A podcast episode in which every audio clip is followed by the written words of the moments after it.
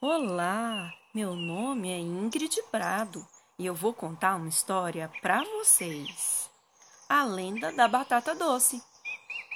Como os chavantes encontraram a batata doce. Uma antiga lenda conta que diversos urubus sobrevoavam uma floresta em busca de alimento quando avistaram um caçador machucado. Era um índio que tinha estranhos ferimentos e havia sido abandonado pelos companheiros.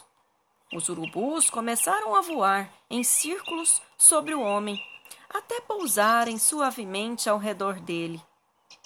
Aquelas grandes aves ficaram muito condoídas com a situação e resolveram levar o doente sobre suas asas até o céu, onde poderiam obter a cura.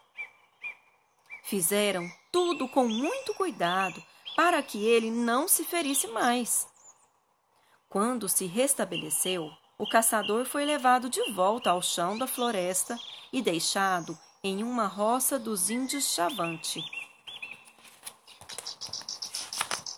Ao verem um estranho descendo do céu, montado sobre as asas de urubus, os índios foram correndo ver do que se tratava.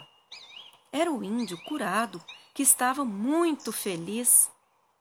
Além de ter restabelecido a saúde, ele trouxera do céu, como presente dado pelas aves, a muda de uma planta que todos adoraram.